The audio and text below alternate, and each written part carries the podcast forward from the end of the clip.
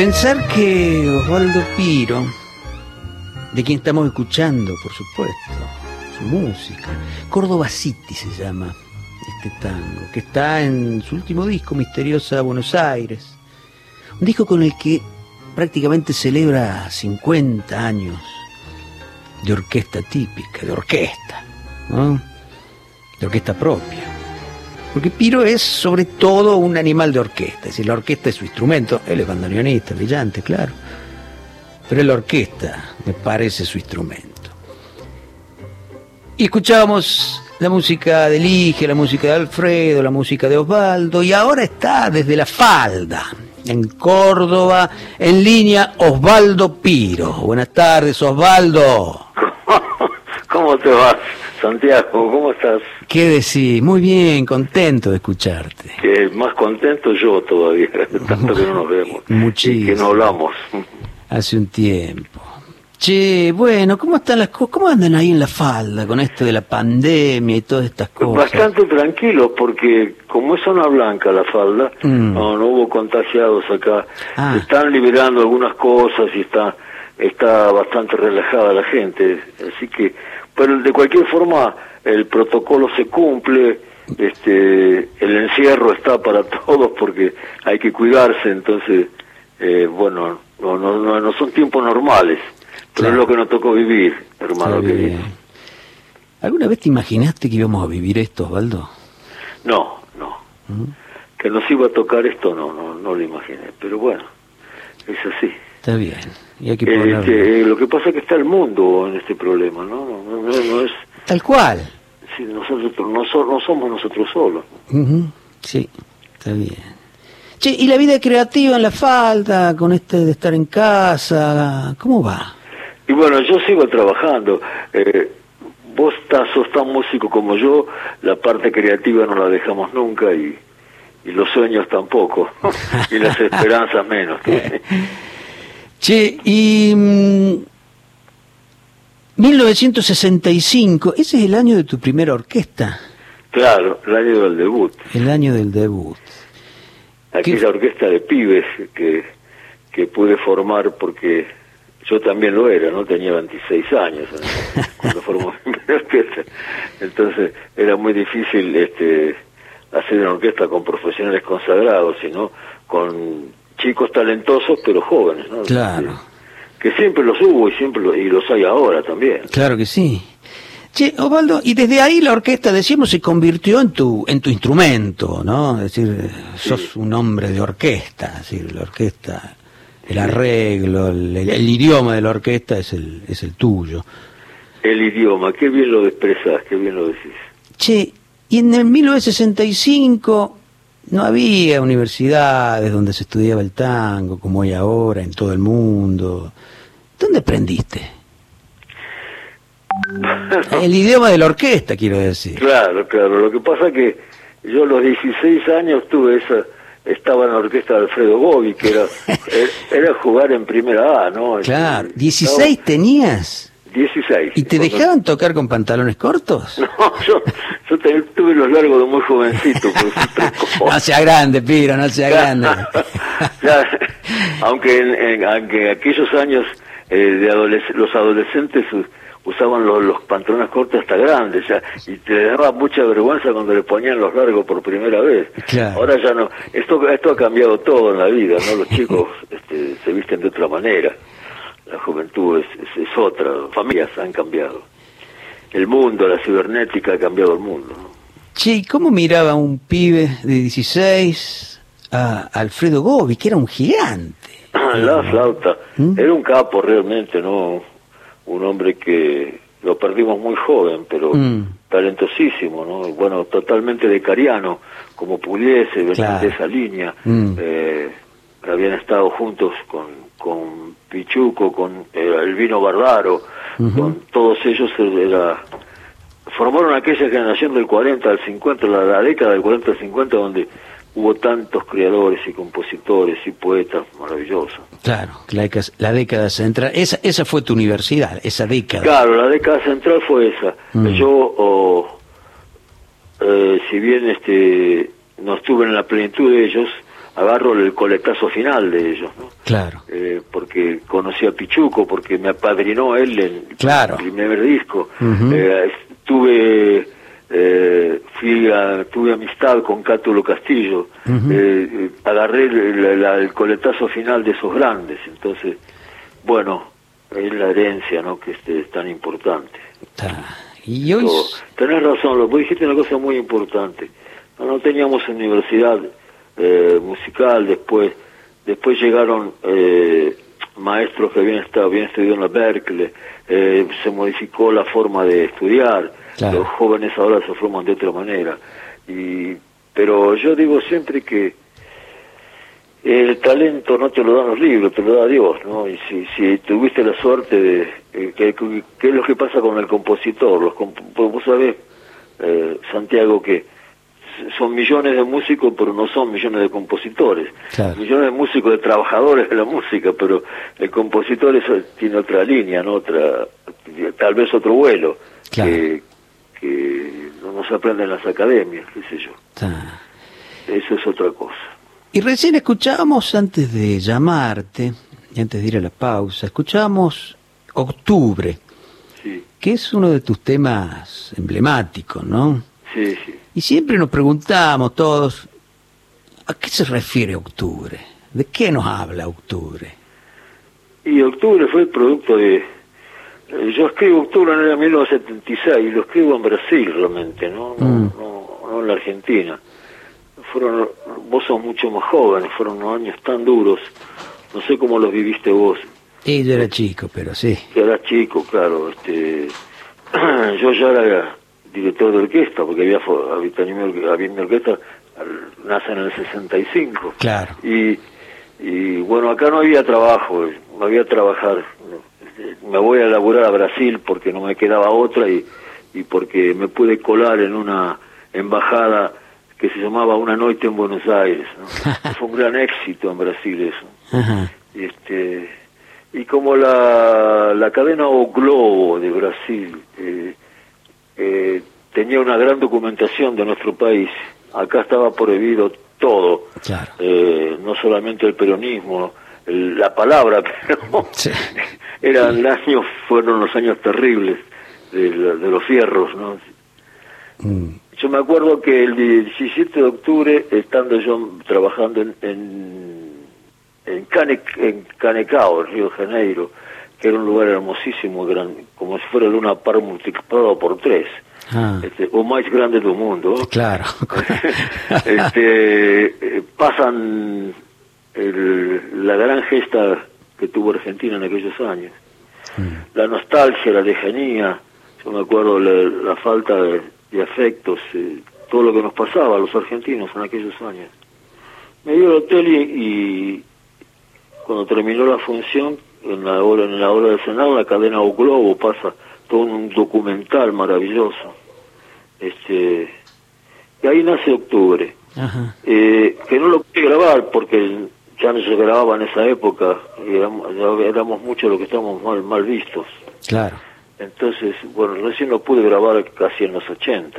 Claro. Eh, y realmente se convirtió en un, como dijiste vos, en un, un tema clave, ¿no? Porque después tuve la suerte de que fui cortina musical de, de un programa muy exitoso y- y Claro, el Busca con Luis. Claro, sí. Busca vida, ¿no? Eso ayudó mucho a que a la difusión de los temas. Eh, Ya sabemos qué pasa con la difusión de la música en el mundo entero, ¿no? Mira que, que no hay ningún misterio en torno a eso, ¿no? No, no, no, no hay, sobre eso no hay misterio, ya sabemos lo que pasa con...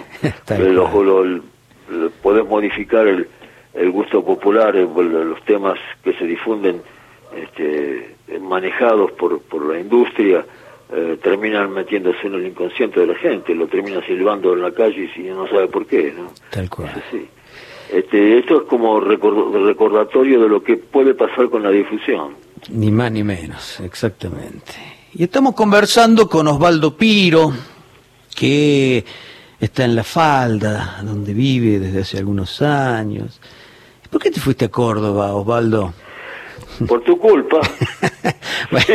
si vos me contrataste cuando eras director, te nombraron director del Teatro Libertadores, hermoso teatro que tiene Córdoba. Mm, Entonces yo había renunciado a, a este, a, a la Orquesta Nacional de la Música Argentina, a la. Filiberto, Mm, precisamente por razones también similares a lo que estábamos hablando recién. claro. Por un idiota que, que lo nombraron secretario de Cultura y se creyó que mi puesto era político. Mm. Eh, y vos sabés bien, eh, porque sos músico, que ningún ningún director se puede parar en un podio si no tiene solvencia para hacerlo, porque los mismos músicos se encargan de Tal cual. despedirlo. Ni más ni menos. Porque es así, ¿no? No, Esto y la no- prueba, la prueba está que vos volvés a cada rato porque te piden los músicos de la Filiberto. Sí, sí, Mm. soy invitado de todos los años. Tal cual. Che, Ovaldo, te fuiste a Córdoba. Y me fui a Córdoba. ¿Te- por- te acordás porque qué orquesta que armamos? Pero me encontré con un, con un clima hermoso, una provincia maravillosa realmente. Y, y yo tenía apuntado la falda de hace mucho tiempo, cuando cuando por otras razones renuncio a la dirección de la orquesta provincial, eh, yo, yo ya había comprado un terreno acá en, en Córdoba, donde después con el tiempo convencí a, a Lilia, nos hicimos una casita acá para vivir y disfrutar de este clima, de las, de las sierras, y era un lugar ideal para componer, para escribir, para trabajar Claro. ya no yo ya no iba a ser el, el- músico de antes que laburaba en Caño 14 en Michelangelo en, ya no iba a ser esa vida se había terminado Claro. o sea pasé a otro plano de, de trabajo más más casero más. Este la, la- mi carrera se había transformado en otra cosa ya se hacía giras y nada más que teatros y y no no trabajaba de noche así que no no, no hacía falta que estu- que estuvieran realmente viviendo en el centro de la capital federal Claro. Y en la Este- falda, en la falda había, te habías consagrado con esa orquesta de muchachitos de muchachitos en el sí. 65, Fue ¿no? Historia no que me ligó la falda mira vos. Mira vos, ¿no? Cómo cierra todo. Y yo, y realmente yo eh, trabajando en Córdoba viviendo en Córdoba capital me venía los fines de semana a la falda. Eh, empecé a visitar la falda empecé a, a tomarle el pulso a la ciudad ¿no? claro, claro, Lo que pasa es que el Valle de Punilla en general es muy lindo, muy bonito. ¿no? lo creo, ya lo sé. No Y- te la voy a contar a vos, que lo conocés mucho más mejor que yo todo esto. Pero déjame, déjame contar una cosa de aquella vez que, bueno, logramos que Osvaldo Piro se haga cargo de la Orquesta Provincial de Música Ciudadana de Córdoba, que fue un hito en la, en la historia de, de la música de Córdoba. Es decir, la llegada de Osvaldo Piro fue así, ¿eh? uno de, de los... Pero pedi- te pido por favor pedirle al, al, al técnico que me dé un poco más de, de volumen tuyo. Sí, a ver, Juli, subile un poquito porque Te el... escucho, te escucho lejano. ¿Ahora me escuchás? Sí, ahora te escucho. Bueno, no, decía lo que fue la, la llegada de, de Piro a Córdoba. Eh, recuerdo el- la sensación que, que- que produjo la presencia de Osvaldo eh, entre, entre los aficionados al tango de Córdoba, que son muchos y conocedores, y tenerlo a Piro ahí cerca fue realmente...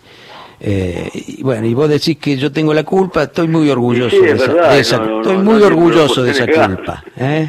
Este, me acuerdo de nuestros primeros encuentros. ¿Te acordás? claro, para mí también ir a encontrarme con Osvaldo Piro, decía, yo pensaba, ¿cómo me peino? ¿Cómo me visto para encontrar? Mentira. No, te encontrabas con un tipo que lo habías visto en la revista Gente, eh, tiene un personaje, además de autor, compositor de una música maravillosa. Así que bueno, che, y allá en Córdoba compusiste mucho. Sí, el año pasado este, pudimos con un gran esfuerzo hacer un disco nuevo, Ajá. este, que lo editó, lo- ya es muy difícil editar ahora, todo se hace a pulmón, no, las cosas han cambiado muchísimo. Claro. La- la- la los sellos discográficos no producen, eh, eh, no- por lo menos eh, eh, han cambiado de, de nombre, han no, bueno, los, dueños nunca tuvieron cara, ¿no? Como las gran- siempre fueron misteriosos, Eso no sabemos este, quiénes son, Claro. nunca lo supimos en Está una bien. palabra. Son son centros de poder muy muy grandes este, los que manejan la, en última instancia la difusión la producción. Pero no no creo que le interese ya la música nacional de Latinoamérica a los sellos que tienen base en Estados Unidos en Inglaterra y demás. No no, no, mm. tienen mucho interés en producir lo, que, no le da eh, moneda eh, no lo que no lo que se convierte en, dinero en forma inmediata. Por eso es lo que pasa los artistas ahora hacen tratan de, de tener presencia discográfica aunque el disco no se vende porque se levanta de la computadora directamente. Claro, claro. claro, por eso han cambiado tanto las cosas, pero tiene que tener presencia física de alguna manera. Entonces, bueno, con ese, eh, con, con los músicos que conocí en Córdoba, que son de primera línea, eh, pude grabar este, este último disco que lo, lo editó eh, Soria, que es el presidente de la Camina del Claro, Gabriel Soria. Tiene un sello particular, lo editó, lo, editó a través de ese sello, lo pudimos sacar a la venta. Tuve tengo cantantes invitados en el, además de mi hija Ligia y Alfredo, pero está Guillermo Fernández, está... Eh, está Omar Moyo también. Omar Moyo, claro. Sí. Eh, y ahí, y ahí también hay mucha de la música que compusiste en, en Córdoba, sí, ¿no? Este, no, no toda. Tengo milonga para Pichuco, un tema que se llama Misteriosa Buenos Aires. Está puesto ahí. Eh, Córdoba City hay un Córdoba que lo escuchábamos recién cuando te presentábamos. Nuestro mi, mi pequeño homenaje a esta hermosa provincia que me dio una mano y, y me, me, hace, me, me, me recogió con mucho cariño, ¿no? Este, hicimos el trueque porque vos te fuiste a Bruselas y yo me quedé acá. Y perdieron los porteños. por primera vez, por primera vez las provincias eh, estafan a Buenos Aires. yo quiero, yo quiero aprovechar este eh, esta charla porque sé que lo conoces y el otro día me llegó un saludo por, intermedio de Patricia Barañeiro, me llamó un saludo de Mario Giorgi, mm. y, yo le quiero devolver con un, enorme afecto, ese con, con gran cariño, porque yo, eh, yo tuve un programa en, en la en Radio Nacional, en, la en la que estás vos en la, en la, no, a la noche. La folclórica. La folclórica, claro. Y, pues fue un ciclo que justamente se interrumpió porque vos me llevaste a Córdoba. Claro. Si no lo bueno, este, ahí lo conocí a Mario, por eso digo este, que aprovecho esta oportunidad para devolverle el, saludo con mucho afecto. Claro que sí, Mario, compañero nuestro aquí en. En esa época era el, director de la radio. Claro, claro. Bueno, no le diga. el espacio para para que me dé el gusto de, poder hablar con los oyentes y difundir música de la buena, no de la que nos gusta a nosotros. De la que nos gusta a nosotros, ya lo creo. Che, Osvaldo, bueno, ya se va llegando el momento de las noticias. Yo quería que nos despidamos escuchando tu música y elegí Milonga para Pichuco. ¿Mm? Vos sabés que, vos sabés que en el concurso que hizo, que, se organiza con todos, yo nunca participé y se me ocurrió este año que tenía mucho tiempo, mm. este eh, presenté Milonga para Pichuco y le dieron el segundo premio. Lo sé. Así que, eh, premio Nacional de Música. Premio Nacional de Música, sí. bueno, fue un placer, fue un mimo, ¿no? Claro que eh, sí. Que te, que, te, que te hayan escuchado y que te hayan premiado de alguna manera. Lo menos que podemos hacer con una de las figuras fundamentales de nuestra cultura, Osvaldo Piro. ¿Mm? ¿Venís por Córdoba de vez en cuando? ¿Puedo, ¿Puedo distraerte un poquito la atención? Sí, bueno, ahora estamos, eh, esperemos en julio poder ir, ¿no? Vas a poder viajar. Y esperemos que sí, que podamos movernos. Acá en Buenos Aires, viste que está más complicada la cosa. Si venís acompañado de Karina, de Elisa y de Mateo, me va, a ser, va a ser un placer recibirlos en mi casa. Bueno, Elisa, Elisa está estudiando para entrar en tu orquesta, ¿eh? Ay, qué lindo sería. Vos se lo dijiste un día. bueno, le mando un cariño enorme a vos, a, tu familia, a los compañeros del equipo que te acompañan a la difusión de la radio. Bueno, muchas gracias, Osvaldo. Un beso enorme a Lidia y ojalá que nos veamos pronto, que tenemos que hablar de tantas cosas. Quiera Dios, quedaron tantas cosas pendientes, tenemos una charla, una cena pendiente, eh, tal vez un, un tinto de los nuestros de por medio. Yo llevo el vino. Un el país produce muy buen vino, pues adiós gracias. podemos, si no, apelamos a otros países si no alcanza. Osvaldo Piro, un gran abrazo. Un abrazo, un abrazo grandote. Hasta pronto.